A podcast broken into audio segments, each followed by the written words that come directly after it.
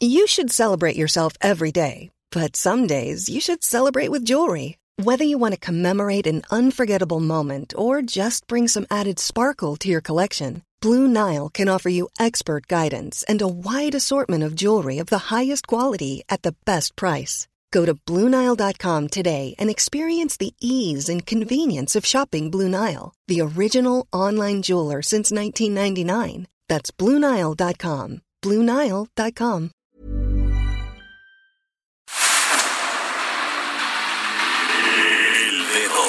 la llaga. Había una vez un mundo en el que nadie creía. Un país de historias inexplicables. Una nación con personajes asombrosos. Santo Tomás tenía razón. Hay que ver para creer. El México increíble. Las verdades que duelen. La voz de los que callan. El dedo en la llaga. Infórmate, diviértete, enójate y vuelve a empezar. El Heraldo Radio presenta El Dedo en la Llaga con Adriana Delgado. Sé que el viento se ha puesto a mi favor y me ha quitado esa venda de los ojos.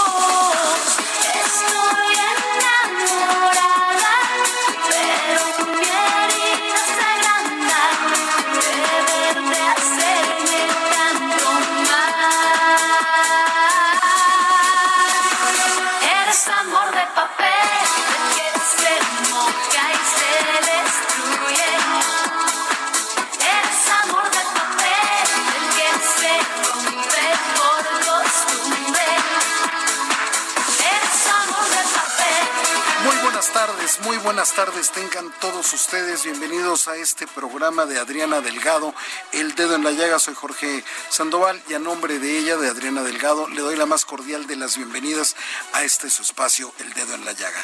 Y así arrancamos el día de hoy, viernes 17 de julio del 2020, muy movidos este Dedo en la Llaga, escuchando Amor de Papel, del grupo mexicano Sentidos Opuestos, que estaba conformado por Alessandra Rosaldo y por el Chacho Gaitán. Sentidos Opuestos, como usted sabe, cuenta con siete discos, siendo el último Zona Preferente, lanzado en el 2012, que significó el reencuentro de este maravilloso dueto. Pero para saber más de este gran dueto, quédense en sintonía con el dedo en la llaga, porque hoy, más adelante, vamos a tener una entrevista en exclusiva con el Chacho Gaitán para que nos platique acerca de lo que está haciendo, para que nos platique de lo que ya hizo, de lo que, para que nos platique de lo que usted no conoce de él, para que nos platique de lo próximo que está por hacer. Y saludamos a todos nuestros amigos del Dedo en la Llaga de Adriana Delgado, que nos escuchan en Monterrey, en el Estado de México, en Morelos, en Acapulco, por supuesto aquí en la Ciudad de México, que estamos transmitiendo a través del 98.5 de su FM para todo el país y más allá de nuestras fronteras. Y saludamos, por supuesto, a los amigos de Guadalajara, de Tampico, de Tijuana, de Villahermosa, de Coahuila, que ya nos están escuchando, y a todos nuestros paisanos que están en los Estados Unidos, allá en San Diego, por supuesto en McAllen, ahí tenemos eh, la estación XHEOQ 91.7 de FM y por supuesto en Brownsville. Y si se quieren poner en contacto con Adriana Delgado, le pueden escribir a su cuenta de Twitter, arroba Adri Delgado Ruiz. Arroba Adri Delgado Ruiz es la cuenta de Twitter de Adriana Delgado y también es la misma de Instagram. O si no, ponerse en contacto a través de su WhatsApp, que es el 55 25 44 33 34 55 25 44 33 34 para que le mande un mensaje de voz o de texto. Dice que esta semana, aquí en El Dedo en la Llaga, Adriana Delgado ha estado hablando acerca de la importancia de las energías renovables. A propósito de que el martes pasado se dio a conocer que la Comisión Federal de Electricidad, la CFE, gastara más de dos mil millones de pesos para comprar dos millones de toneladas de carbón y generar electricidad en dos plantas de la CFE. CFE. Al respecto, Adriana Delgado platicó el miércoles con el diputado federal por Morena, Manuel Rodríguez González, quien es presidente de la Comisión de Energía en la Cámara de Diputados, y esto fue lo que le dijo. Estamos en la etapa de transición energética. Esto significa que estamos pasando hacia energías limpias, energías verdes, energías renovables, pero todavía seguimos usando las energías que se generan con hidrocarburos y con material contaminante como puede ser el caso del carbón. Sin embargo, las tecnologías han ido avanzando y se disponen de filtros que capturan en buena medida la contaminación que emiten a la atmósfera. Sirve para ayudar a los productores de carbón, específicamente en la zona de Coahuila, que tienen una gran vocación y potencial y que además viven amplias zonas de ese estado precisamente del trabajo minero de carbón y es una forma de ayudarles a reactivar su economía. Efectivamente, en esas zonas es muy importante la economía. Y el día de ayer, Adriana Delgado platicó con el senador también de Morena, Armando Guadiana, presidente de la Comisión de Energía en el Senado de la República, y esto fue lo que le dijo sobre el tema. Las energías limpias tendrán que seguir avanzando y la meta es que para 2050 mínimo tenemos que tener más del 50% de la energía que se genera en México va a ser energía limpia. El presidente López Obrador, yo creo que dio las instrucciones a, a Manuel Bables, director de CFE, para que hiciera, y creo que hicieron lo correcto, primero los más pequeños y luego los que producen más. Se acabó con la corrupción de una empresa que habían creado ya en los tiempos de Humberto Moreira y todavía operó hasta estos últimos dos años de, de este gobierno de Riquelme el problema de fondo, como, como, como lo dice Adriana Delgado, al parecer es que las energías renovables como la solar y la eólica son intermitentes. Pero justo ahí sobre ese tema y aquí en los micrófonos del dedo en la llaga, Adriana Delgado entrevistó al diputado del PRI, Enrique Ochoa Reza, secretario de la Comisión de Energía, ahí en la Cámara de Diputados, y esto fue lo que dijo. Una manera de suavizar las intermitencias es teniendo baterías, donde puedes almacenar energía solar o eólica durante el día o cuando sopla el viento y utilizarla en algunos momentos cuando falla eso. Pero son eh, eh, eh, baterías de respaldo que ayudan a suavizar esas intermitencias. Pero insisto, con baterías o sin baterías, los parques solares y eólicos solamente cobran la energía que efectivamente entregan al sistema eléctrico.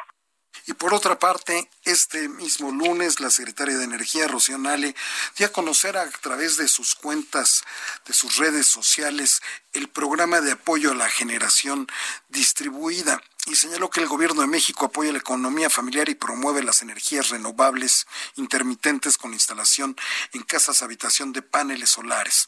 Ya pues, como usted vio, platicó Adriana Delgado con el presidente de la Comisión de la Cámara de Diputados, al igual que con su secretario, con el presidente de la Comisión de Energía en la Cámara de Senadores, pero falta hablar con la iniciativa privada, hablar con aquellos empresarios que son los que se dedican a esto y sobre todo hablar con la presidenta, con la Asociación Nacional de Energía Solar y le agradecemos muchísimo a su presidenta, la doctora Lourdes Angélica Quiñones, que nos tome la llamada para hablar de este importantísimo tema de las energías renovables. Doctora, ¿cómo le va? Muy buenas tardes, gracias por tomar la llamada. Hola, buenas tardes. Eh, saludos eh, y gracias por, por la entrevista. Al contrario, doctora, platíquenos, eh, usted pudo escuchar lo que decían al respecto de, de, esta generación todavía que se viene realizando de carbón, de, de esta energía de las llamadas sucias. Y estamos viendo que el mundo está cambiando y está girando completamente hacia energías que sean más amigables con nuestro medio ambiente, como son las energías renovables. Eh, en, su opinión, esta, esta compra de, de, carbón, doctora Lourdes Angélica Quiñones. Sí, eh, bueno, yo creo que lo que, eh, como bien dice, la transición energética ya se tiene que seguir apostando hacia un cambio de combustibles y en este caso eh, la energía solar eh, puede darnos muchas ventajas y ayuda tanto económica como también eh, reduce las emisiones eh, contaminantes al ambiente. Entonces, en estos momentos también de, pues que vemos que hay un, un, un deterioro de la economía eh, mundial, las energías renovables eh, pueden apoyar a aparte de hacer una transición energética menos contaminante, también a generar más empleos y reducir costos en la generación de la energía eh, eléctrica u otros usos de, de las mismas. Oiga, doctora Lourdes Angélica Quiñones, presidenta de la Asociación Nacional de Energía Solar, platíquenos cómo, cómo, cómo es su relación que tienen ustedes los empresarios por parte de la energía fotovoltaica este, con la Secretaría de Energía, con Rocío Nal en estos momentos. Eh, bueno, ha sido, eh, yo creo que ha sido un tema que ha faltado más comunicación eh, de pues de tener esa lograr ese vínculo de comunicación con pues con la Secretaría de Energía pero pues de parte de todos los socios y gente que trabaja en el sector de las energías renovables de la energía solar pues estamos dispuestos a colaborar y trabajar pues más en equipo no también escuchaba que se hablaba más del tema de almacenamiento eh, para que pues se logre, se ha mencionado mucho de la intermitencia de, de las energías renovables y yo creo que ahí tenemos que trabajar mucho en conjunto porque hay otras alternativas, ¿no? No sí puede ser el almacenamiento, pero también tenemos que seguir reforzando la generación distribuida, que los usuarios finales conozcan de los beneficios de, de estas tecnologías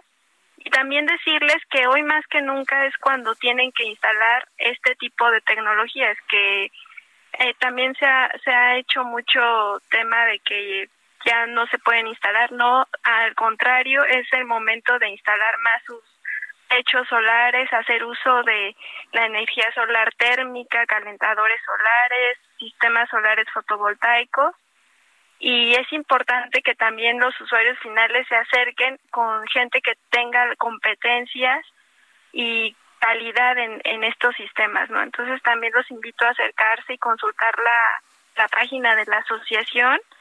¿Cuál es? ¿Cuál es, doctora? www.anes.org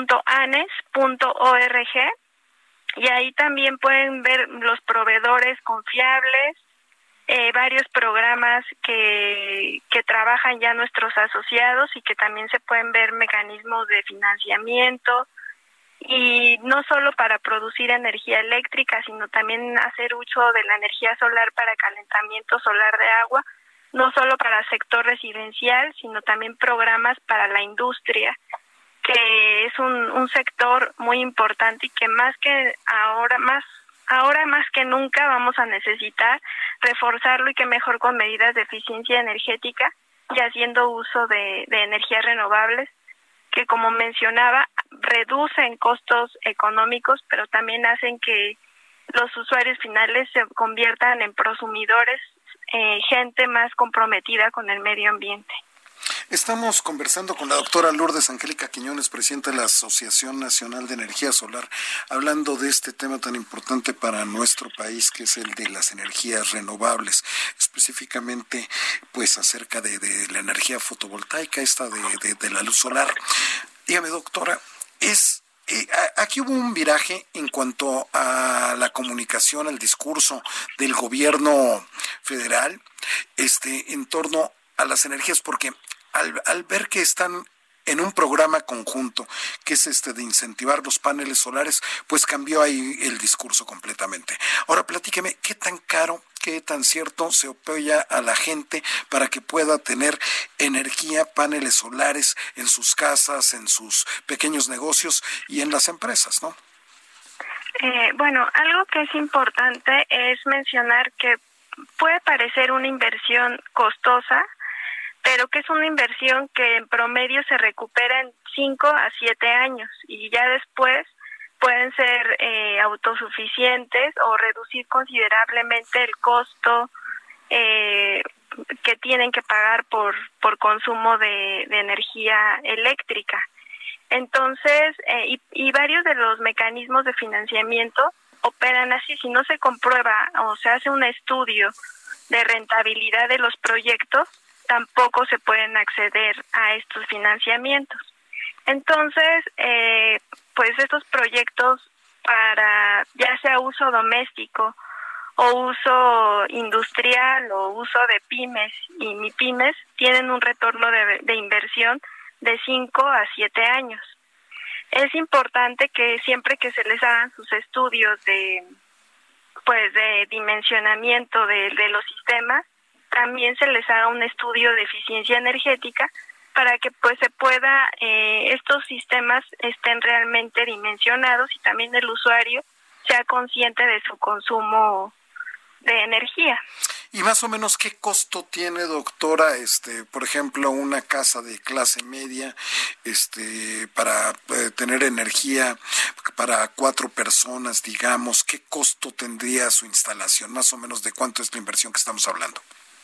Ahí oscilan entre, eh, depende de los tipos de inversor o tecnologías que a veces hacen más costosos los sistemas, pero el promedio es de unos 50 a 60 mil pesos. Entonces, pues sí, por eso los retornos de inversión, bueno, la inversión se recupera en unos 5 a 7 años y ya después se paga el costo mínimo que te cobran eh, por estar interconectado a, a la red de CFE. O sea, la interconexión es hasta que mientras no se tenga, digamos, un almacenamiento, ya sean baterías, Claro. ya sea como, como se llame, eh, para cuando, los días que son nublados, para los días lluviosos, para los días que no hay sol, para eso es la interconexión, ¿no? Claro, sí, ahí se garantiza que el usuario siempre eh, goce de, del beneficio de la red eléctrica y se les instala un medidor bidireccional, que ahí se hace ese conteo eh, de lo que si está generando o consumiendo eh, energía de la red SFE o generando de sus de sus sistemas fotovoltaicos. Y ahorita, Presidenta, ¿cuántos, cuántos miembros son los que pertenecen a la Asociación Nacional de Energía Solar? Eh, ANES ahorita agrupa eh, alrededor de 800 miembros. Eh, agrupamos tanto para energía solar fotovoltaica como energía solar térmica y también hay empresas que abarcan ambos nichos de mercado. Correcto, pues le agradecemos muchísimo, doctora Lourdes Angélica Quiñones, presidenta de la Ah, Asociación... Nas- No, dígame, dígame, dígame. Ah, ah, quería hacer aquí un exhorto dado que pues ahorita mucho este de estas interconexiones y hemos visto frenado, también entendemos que es por la pandemia que en CFE no se está trabajando a una capacidad del 100%, pero sí también sería muy bueno y apoyaría mucho al sector que todos los trámites de interconexión se buscaran agilizar y que fueran sistemas eh, también más amigables con pues para con nuestros asociados y los usuarios finales, ¿no? Que fueran más ágiles esa ¿Quién, quién, quién hace esto, lo tiene que hacer es la? CFE? Sí, SFE y, y bueno, ahorita sí entendemos que estamos cruzando por un momento difícil, no todo se está trabajando al, al 100%, pero pues también podría haber un, alguna inversión para que sus sistemas o sus eh, trámites fueran un poco más ágil para beneficio tanto de los desarrolladores que también son pymes y mi pymes que pues ahorita también están viendo un, una caída en sus negocios tanto como para los usuarios finales que ya quieren pues reducir no su, su consumo eléctrico Efectivamente, atención, licenciado Manuel Barlet Díaz. Pues ahí tiene usted el mensaje de la doctora Lourdes Angélica Quiñones, presidenta de la Asociación Nacional de Energía Solar, que se pongan pues las pilas un poquito para que la gente pueda tener más pronto este tipo de energía en sus hogares y pueda ayudarles en su economía. Muchísimas gracias, doctora, por habernos tomado la llamada y ojalá que más adelante podamos seguir conversando con usted. Gracias hasta luego saludos a todos Muchísimas gracias. Ahí estuvo la doctora Lourdes Angélica Quiñones. Y ahora es momento de ir al momento sabroso de la semana. GastroLab con Miriam Lira. La comida en tiempos de coronavirus.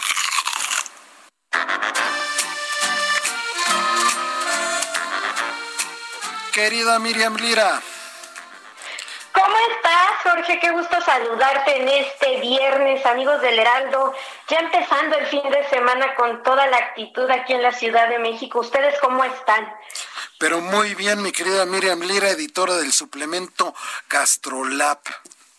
Así es, Jorgito. Hoy vamos a hacer un homenaje a un lugar emblemático del centro histórico que estoy segura han visto en más de una ocasión o que probablemente también hayan visitado. Se trata de la cafetería Trevi en Colón número uno. Está justo al lado donde empieza ahí la Alameda Central, ahí la pueden encontrar. Y lo hacemos porque este lugar, una de las cafeterías con más historia de nuestra capital, perdió la batalla contra la gentrificación. Este proceso de transformación de un espacio urbano, que en ocasiones ya está un poco deteriorado o en declive, en pro de espacios más renovados y modernos. Es un término nuevo este de gentrificación, ¿no? Es algo que estamos importando de España. Así es, y que le ha pasado mucho a la colonia Condesa, que le ha pasado mucho a la Roma, este, que empieza a suceder también en la Narvarte, por ejemplo, y a causa de este fenómeno, pues esta cafetería va a tener que cerrar sus puertas a partir del 4 de noviembre, así que si no la conocen, si nunca han ido, aprovechen porque no se van a arrepentir. Es una cafetería que abrió desde 1955, que sirve comida mexicana e italiana, así, esa es su particularidad, y pues, ¿qué les cuento? Fue inaugurada por Franco Pagano, un italiano que llegó a nuestro país en ese momento y que justo quería preservar el sazón de sus ancestros. Entonces, como ya estaba muy lejos, dijo, de aquí soy, voy a servir comida mexicana con tintes italianos y la voy a armar en grande y sí, ya lleva décadas ahí, bueno, hasta ahora en noviembre que, que tendrá que cerrar. Y bueno, pero aparte conserva todo el mobiliario, mi querida Miriam. Exacto, exacto. Todas las eh, cosas, los utensilios, todo eso, este que nos recuerda a finales de los años 50, este, lo tiene esa cafetería. Exactamente, es de esos lugares que se quedaron, digamos que atrapados en el tiempo, porque como bien dices, todo el mobiliario da, cuenta de la típica cafetería de los 50 y lo padrísimo de este lugar es que en sus mesas todavía sobreviven estas historias emblemáticas, como por ejemplo, cuando tomando café se dice que Fidel Castro y el Che Guevara se prepararon justo antes para zarpar a Cuba para hacer la revolución. O mucho tiempo después se cuenta también en esa cafetería que un día llegó Willy Colón y armó un bailongo espectacular de salsa que fue memorable y que todo el mundo recuerda, sobre todo los vecinos. Además de que pues ha sido la ocasión de un sinfín de películas como Matando Cabos o de series que muchos hemos visto ahora en Netflix como Narcos. Entonces, pues su dueño es Julio César Castillo y estuvo dos años en litigios, en el estira y afloja, pero pues los nuevos dueños del emblemático edificio Art Deco que ocupa, pues llegaron al acuerdo con los inquilinos, con los negocios que están por ahí, para desocupar el inmueble y empezar la construcción pues, de un hotel boutique, de un coworking que son estos lugares en donde uno no tiene, digamos, una oficina propia, pero renta un espacio para de repente ir a hacer juntas. Sí, porque el edificio es bellísimo, ¿eh? Es bellísimo, es una joya arquitectónica. Y también para abrir nuevos restaurantes gourmet. Que les voy a decir, este, la cafetería Trevi no destacaba tanto por, por lo delicioso que servían, sino más bien a lo largo de los años se fue haciendo de su fama por las historias, por todas las personas que, que pasaron por ahí y pues también tiene su mérito enorme. Y otra cosa interesante es que las tortas robles que están a un lado es un es un changarrito pequeñito pero muy muy famoso también y es así riquísima y la cafetería Regi ellos sí lograron un acuerdo y bueno van a cerrar un tiempo pero van a tener un espacio en el nuevo edificio. Entonces, pues ni modo, la Trevi, como la conocen sus clientes asiduos, pues tendrá que vivir pues solo de nuestros recuerdos, mi querido Jorgito. Es una pena, es una lástima. ¿Hasta cuánto se puede ir, mi querida? Hasta el 4 de noviembre. Todavía tenemos un ratito. Acaban de abrir los restaurantes con todas las medidas necesarias, cubreboca, careta, por favor, si van a salir no se confíen para nada y este vayan con todas las medidas de seguridad para que puedan conocerla, disfrutarla y despedirse también, ¿por qué no? Y tomarse la foto para el Face de que se estuvo ahí, ¿no? Así es, ¿por qué no? Para el Instagram. y hablando de, de, redes sociales, pues síganos en Twitter, arroba lirimiri, ahí me encuentran para más historias gastronómicas, arroba heraldo gastrolab en Instagram para enterarse de todo lo que pasa en el mundo gastronómico. Cuéntenos ahí cómo los trata la nueva normalidad, a dónde han ido, a dónde quieren ir, de qué quieren que les hablemos en el suplemento que sale todos los viernes. Así es, muchísimas gracias, mi queridísima Miriam Lira. Un abrazo, cuídense todos. Hacemos una pausa.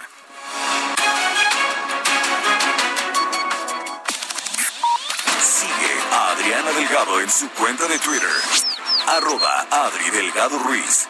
Además, te invitamos a enviar tus opiniones y comentarios en texto o por mensaje de audio a través de WhatsApp al 55 2544 3334. Y si quieres escuchar El Dedo en la Llaga de El Heraldo Radio, en cualquier momento y donde quiera que te encuentres, descarga el podcast disponible en Spotify y iTunes. Heraldo Radio. Pasan meses y cuento los días, los recuerdos de melancolía, aquellas noches que soñamos, que juramos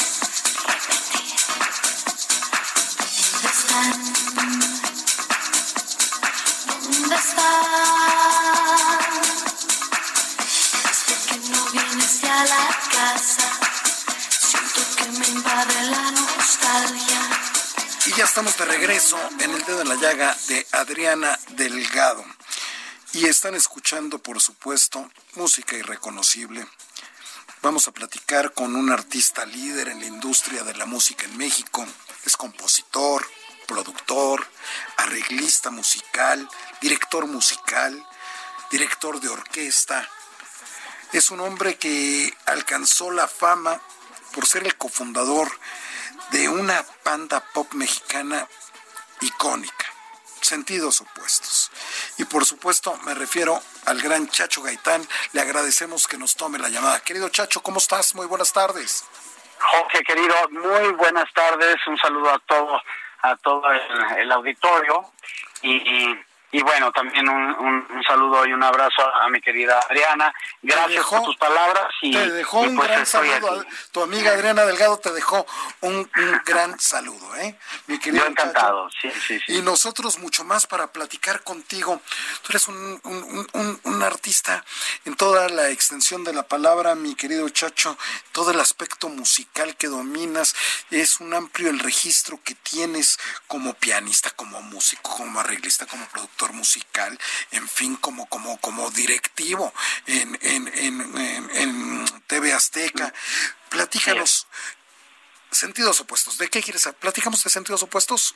platicamos de Tabasco, lo que, lo que ustedes platicamos, quieran, platicamos platicamos de... todo. Mira, si quieres arrancamos, si me permites. Ahorita estamos, este, eh, eh, bueno, estamos con teles largos primero que nada por por cuatro años cumplimos el espectáculo Miss. Gran, gran espectáculo, ¿eh? Sí, gracias a Dios y, y gracias al, al, a, a, la presidencia del público, bueno, ser fácil, pero cuatro años en cartelera no es nada fácil y este y ahora eh, que, que nos asociamos con el Parque Bicentenario, pues vamos a vamos a este eh, con, con Susana Distancia, vamos Sí. a hacer conciertos ya en el parque para que la gente vaya en sus coches a disfrutar de, de los espectáculos de y bueno cuando las autoridades lo lo así lo lo, lo tengan en, en su agenda pues regresaremos a nuestros foros. Entonces, eh, eh, si este espectáculo viene desde el 2016, el de Mist, ¿no? Así es, Jorge, así es, exactamente. En mayo del 2016 eh, anunciamos, eh, bueno, eh, salimos a la, a, a, la venta, a la, a, la, a la vida nocturna, este gran, gran concepto, ¿no? Eh, que ha revolucionado la vida nocturna de México, ¿no? Pero pues ahora lo que ha revolucionado toda la vida en general ha sido el, el COVID, ¿no? Entonces, pues, nosotros estamos listos para abrir, abrir mañana, pero tenemos que seguir las instrucciones de las autoridades. Efectivamente, esta es una producción donde de Laura Medina de Salinas, de Felipe Fernández del Paso, de Alexis Lipper, de Guillermo Alegret y por supuesto tuya, mi querido Chacho. Así es, tengo, la verdad, tengo, eh, además de unos socios maravillosos, cada uno de nosotros somos productores en, en, nuestra área, somos eh, eh, productores ejecutivos y, y, pues somos creativos, ¿no? Este, sepa y, y hemos formado un, hemos logrado eh, eh, grandes espectáculos verdaderamente un equipo y sobre todo también un equipo de producción muy importante no estamos rodeados nuestra compañía es eh, es muy talentosa eh, y muy bella también físicamente de los tenemos eh, yo creo, me atrevo a decirlo, que es de las mejores orquestas de México. Este, la, la tenemos la, nuestras orquestas de y además este el cuerpo de baile, bailarines, bailarinas, impresionante, impresionante el talento de ellos. es, que el maquillaje, el vestuario que tiene, la iluminación, los efectos especiales, es verdaderamente grato poder ver en nuestro país sin tener que ir a, Las Vegas o a Nueva York o a otra parte del mundo a disfrutar de, de un espectáculo de primerísima calidad, mi querido Chacho. Fíjate que sí, fíjate que el, el este el público, todo el público que ha ido y que ha tenido oportunidad de viajar por todo el mundo y ha estado en, teatros importantes eh, y en festivales de alto nivel, este es el comentario, ¿no? El, el, el, comentario general es que es un show muy generoso, de muy alto nivel. Y, y bueno, y, y lo más importante es que la gente ha salido divertidísima todas las noches, ¿no? No, y regresas cada temporada, ¿eh? Quien lo ha visto una vez, regresa la siguiente temporada a verlo. Y lleva, y lleva uno a, y, es un espectáculo altamente recomendable. Entonces, para cuando la autoridad sanitaria diga, adelante, ya estamos listos y esto va a ser en el Parque Bicentenario, se cortó la llamada con el Chacho Gaitán, estamos conversando con él en un momento, vamos a tenerlo. Usted recordará al Chacho Gaitán como uno de los miembros de los cofundadores de, y el principal teclado de, de, la banda pop mexicana Sentidos Opuestos. Vamos a poner tantita música si me quieren fondear para que usted recuerde. Le pidiéramos a Javi que, que, le suba un poquito la música, ahí la tenemos. Aparte el Chacho Gaitán, pues ese eh, viene de una familia, pues de sus hermanos también son muy talentosos, cada quien en sus ámbitos. Vivi Gaitán, hermano Gaitán, este, ellos son hermanos del Chacho Gaitán. Chacho Gaitán, pues ha hecho ahora sí que, que, que de todo en el aspecto musical, compositor, productor, arreglista, director, director de orquesta mexicano. Y estamos justamente conversando de un espectáculo que cuando se reponga aquí en la Ciudad de México lo tiene que ver, porque es un espectáculo como si lo viera usted en Londres, como si lo viera usted en Broadway allá en Nueva York, o como si lo viera en cualquier hotel de Las Vegas, un espectáculo lleno de luz, de magia, de color, plumas, efectos especiales. Gran, gran, gran espectáculo, el de Mist. Y grandes son los, los productores que también intervienen aquí.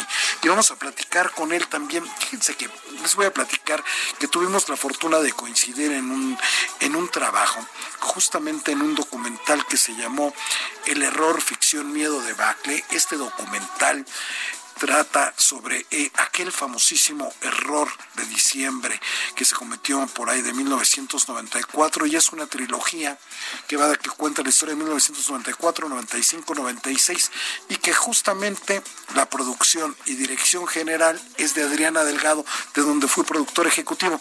Y ahí coincidimos laboralmente con el Chacho Gaitán porque él al frente de Azteca Music nos hizo el honor de hacernos la música original de este documental El error, ficción, miedo, debacle, que lo puede usted eh, ver en cualquiera de las plataformas, ahí lo puede buscar usted. Y ya tenemos nuevamente al Chacho Gaitán. Se nos cortó la llamada, Chacho. Chacho creo que todavía no tenemos al Chacho. Entonces le estaba platicando de, de, este documental Y hay uno de los premios que nos llevamos de la crítica fue por la música original justamente que es eh, fue realizada por el Chacho Gaitán y por su equipo. No se debe de perder esta producción del error, ficción, miedo de Bacle, de verdad. Aparecen grandes personajes de la historia del México de aquel tiempo y vale la pena eh, saber qué fue lo que pasó y tal. Pero también uno de los valores que tiene ese documental es su música, creación original del Chacho Gaitán y de su equipo.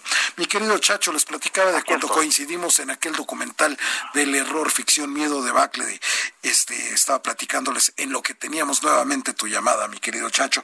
Oye, ¿podemos remontarnos a Tabasco, mi querido Chacho? Claro que sí, bueno, pues ahí, ahí fue donde crecí. mis hermanos y yo nacimos en Tapachula, Chiapas y desde muy chicos crecimos, desde muy chicos crecimos en, Villahermosa, Tabasco. Por esa razón nos sentimos tabasqueños, ¿no? Porque toda eh, primaria, secundaria y preparatoria la hicimos ahí. Ah, no sabía que, este que, que, eras chapaneco. Sí, sí, obviamente eh, nací ahí, pero... Sí, claro, pero, pero eh, desde, muy chiquititos, ¿no? Desde muy chiquititos crecimos en Villahermosa, entonces prácticamente este me siento eh, obviamente siempre me he sentido tabasqueño no aunque me encanta que eh, todo el sureste me, me fascina.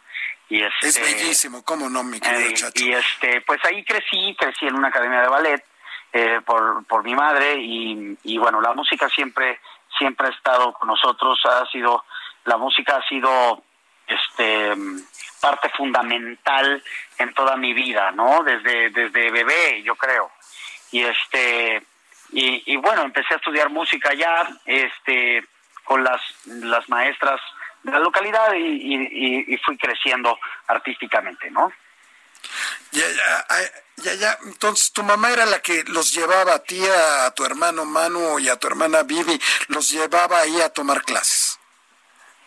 Sí, mira, mi hermana Vivi siempre le gustó más la danza y este, de hecho es bailarina profesional ¿no? Ahí, donde ven a Vivi, este, eh, pues que ha hecho eh, telenovelas, ha hecho eh, este varias cosas artísticas. Comedia musical, teatro, en sí, ¿no? Y, hizo, acaba, acaba de hacer Chicago con un éxito este impresionante pero más que nada ella es bailarina y, y este y cantante también obviamente este y desde muy chicos no cada quien cada quien como que tomó su instrumento. Yo tuve un amor a primera vista con el piano y este y también he sido eh, en gran parte autodidacta, siempre me ha gustado la investigación. Estudié este eh, las matemáticas siempre me gustaron desde chicos. Desde ¿Qué, es algo que los músicos tienen desarrollado, las matemáticas, no, Chacho? estudié ingeniería en sistemas no terminé la carrera, pero siempre, eh, o sea, sigo usando computadoras en, mi estudio y, y, y, bueno, siempre, eh, siempre he asociado también la música un poco con las matemáticas, eh, aunque son también son mundos eh, son mundos muy diferentes. Sí, aunque decía Pitágoras de que tanto la escala musical como como como las matemáticas, la aritmética iban relacionados, ¿no? Y quien tiene este pensamiento abstracto, el matemático, con, con, con, como para escribir música, este van van muy de la mano, ¿no? Este este desarrollo del pensamiento abstracto, mi querido Chacho. Y entonces agarras el piano, Chacho y agarras el piano y te vienes a la Ciudad de México. Sí, bueno, primero fui a estudiar la, a, la Universidad Autónoma de Guadalajara, este, ingeniería. A la UDG. Eh, obviamente, no, a, la, a la UAG. Ah, con los tecos, con, los, eh, con los de la Autónoma. Así es, con la, la Universidad Autónoma. Pero, pues obviamente desde chico yo empecé a estudiar música, ¿no? Sí. O sea, no es de que eh, llegué, estudié ingeniería y empecé a estudiar música. No, sino a la par, ¿no? Ahí, eh, siempre desde chico en la secundaria, este, eh, siempre éramos entusiastas de, formar bandas, grupos. Desde la, desde la secundaria formé una banda que se llama, que se llamó Gente Nueva con mi familia. Después en la preparatoria este, hice una, una banda que se llamó Filosofía de Rock este y ya después vino Gravedad Cero, este, en fin, ¿no? Llego a la Ciudad de México en el 19, finales del 88 y este y fue cuando pasó Gravedad Cero, eh, eh, una, una banda increíble, tengo unos recuerdos impresionantes y siempre me siempre em, em, alternativamente me, me, ha gustado investigar, me ha gustado estudiar, me ha gustado este me ha gustado preguntarme el porqué de las cosas y, y eso la verdad me ha eh, me ha ayudado muchísimo eh, para, para desarrollar todo lo que quiero, ¿no? artísticamente, por, porque em, pues tienes que desarrollar una cierta técnica, tienes que desarrollar el, eh, este, el, la, la, esfera emocional y, y, la esfera intelectual, la esfera mecánica, ¿no? Todo eso encierra un artista. Y este y bueno, después de Gravedad Cero, eh, conozco a, Alessandra, a Alessandra, porque ella hacía, ella le hacía coros a Lucero, yo estaba tocando con Alejandra Guzmán, y bueno, pues entre músicos, este coros, artistas, cantantes, pues nos conocemos todos y ahí nos presentamos, ¿no? Y, de ahí para el Real Sentidos Opuestos, que fue, ha sido eh, parte fundamental en mi vida artística, sí, algo de lo más importante que, que, he tenido. Un éxito rotundo, ¿no? Que he disfrutado, un éxito rotundo, este, conciertos, este, casi por toda América, eh, por toda América, este, aunque antes ya eh, yo había tocado y había dirigido, este, varias bandas, varias orquestas, este, pero con sentidos opuestos, bueno, pues eh, fue hasta, hasta el hit de ¿Dónde están? este porque antes habíamos sacado historias de amor y, este y, un par de un par de singles pero fue en el dónde están donde despunta sentidos opuestos. Eso fue Jorge eso fue en el 93 94 no no no no no no no no no 93 lanzamos historias de amor. Eh, fue en el 95 eso sea, se dice fácil, pero ya pasaron 25 años de eso, casi 26, mi querido se Chacho. se dice fácil, pero ya 25 años, un cuarto de siglo, bueno, caramba, y sobre todo mantenerse, ¿no? Lo, lo, lo, lo difícil es, es, es, mantenerse, ¿no, Chacho? Como dice Breck, este, hay hombres que lo hacen bien un día y son buenos, hay hombres que lo hacen bien un mes y son mejores, pero los aquellos que lo hacen toda su vida, aquellos son los imprescindibles, Chacho. Así es, me encanta lo que estás diciendo, la verdad, este somos somos privilegiados los que podemos este vivir y para la música y de la música. Y, y bueno eh, es esa es, es la pasión de mi vida es es, es la este mi razón de vivir no y este qué padre que hayan pasado tantos años y seguimos creando y seguimos haciendo este eh, compitiendo con nosotros mismos, porque siempre lo he dicho, Jorge, la mejor competencia es cuando tú te pones eh, tus propios objetivos, ¿no? Y tratas de ser mejor, mejor, mejor persona, mejor ser humano y mejor músico el día de mañana, ¿no? Es que para ser un, un buen profesional primero hay que ser buena persona, digo yo, mi querido Chacho. Pues mira, eh, tratamos de, siempre tener eh, pensamientos positivos y, eh, y, de ir para adelante. Siempre, siempre, siempre. Brevemente, Chacho, estamos platicando con Chacho Gaitán, usted lo conoce bien. Chacho, brevemente, ahora que eres funcionario, que eres ejecutivo, que estás al frente de Azteca Music. Sí. Los retos. ¿Qué ha representado este reto? Pues, mira, eh, hemos tenido muchísimos retos. Eh, sobre todo trabajar eh, con diferentes conceptos, eh, trabajar desde cuadro por cuadro, en la sincronía de la música, eh, trabajar en diferentes áreas, por ejemplo, música para deportes, es muy diferente que hacer música para, para noticiero, ¿sí? Para un noticiero, porque pues obviamente también los noticieros, las entrevistas necesitan un cierto tipo de música incidental, este también trabajar para para un programa unitario, programa de concurso, telenovela, teleserie, documental, en fin, es es un mundo un mundo maravilloso también y este y gracias a eso también han surgido este eh, oportunidades, ¿no? Oportunidades muy interesantes gracias a eso. es una tremenda escuela, Jorge. Efectivamente, mi chacho. Efectivamente, mi querido Chacho, pues ahí tiene usted. En el Parque Bicentenario, mi querido Chacho, va a estar Mist Así es. entonces.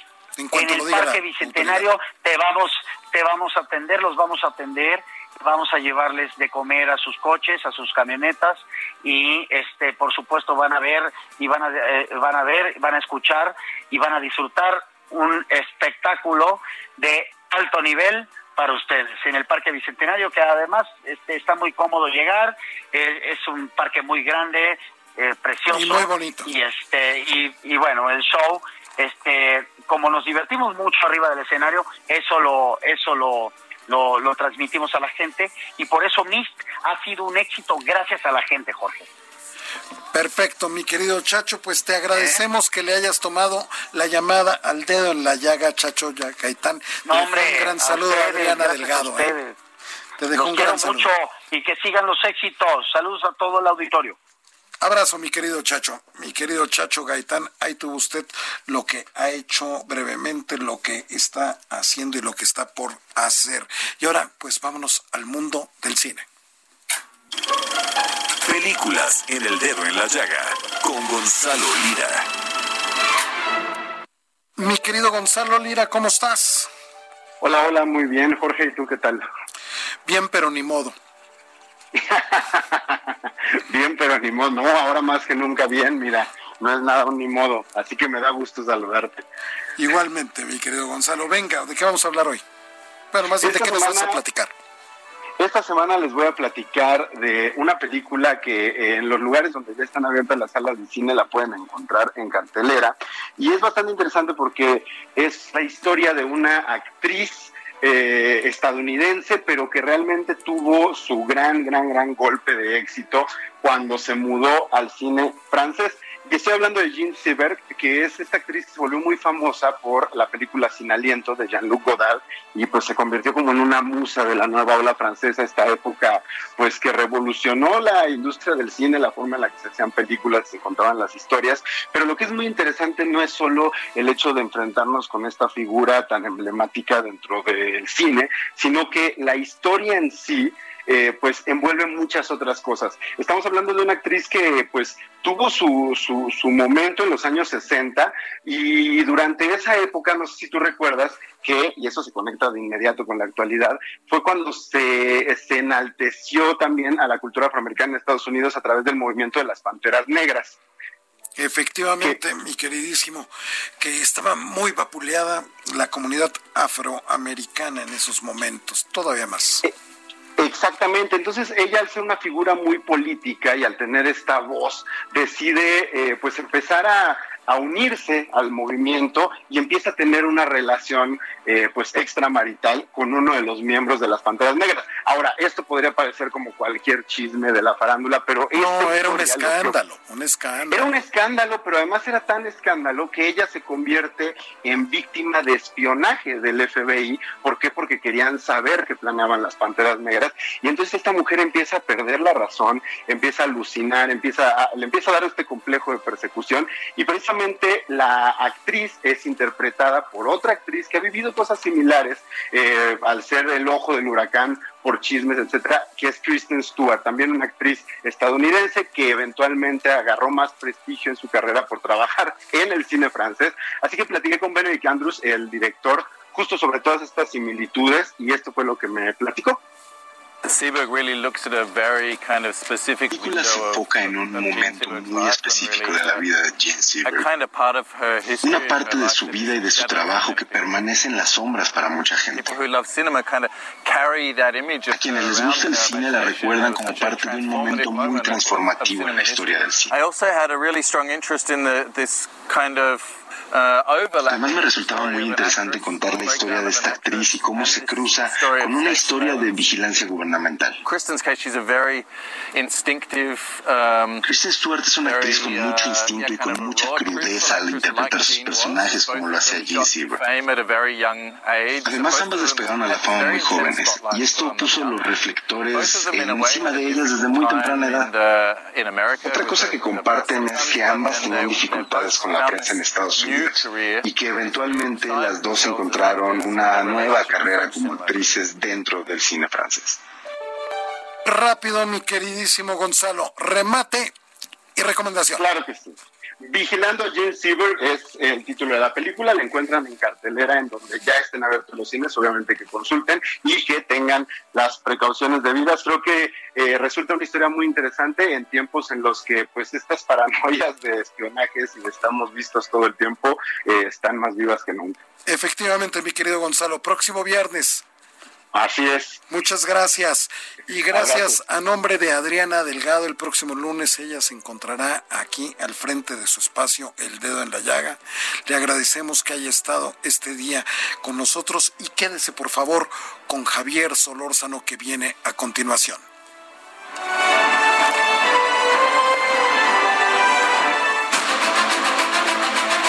El Heraldo Radio presentó El Dedo en la Llaga con Adriana Delgado. Planning for your next trip? Elevate your travel style with Quince. Quince has all the jet setting essentials you'll want for your next getaway, like European linen, premium luggage options, buttery soft Italian leather bags, and so much more. And is all priced at 50 to 80% less than similar brands. Plus, Quince only works with factories that use safe and ethical manufacturing practices. Pack your bags with high-quality essentials you'll be wearing for vacations to come with Quince. Go to quince.com slash pack for free shipping and 365-day returns.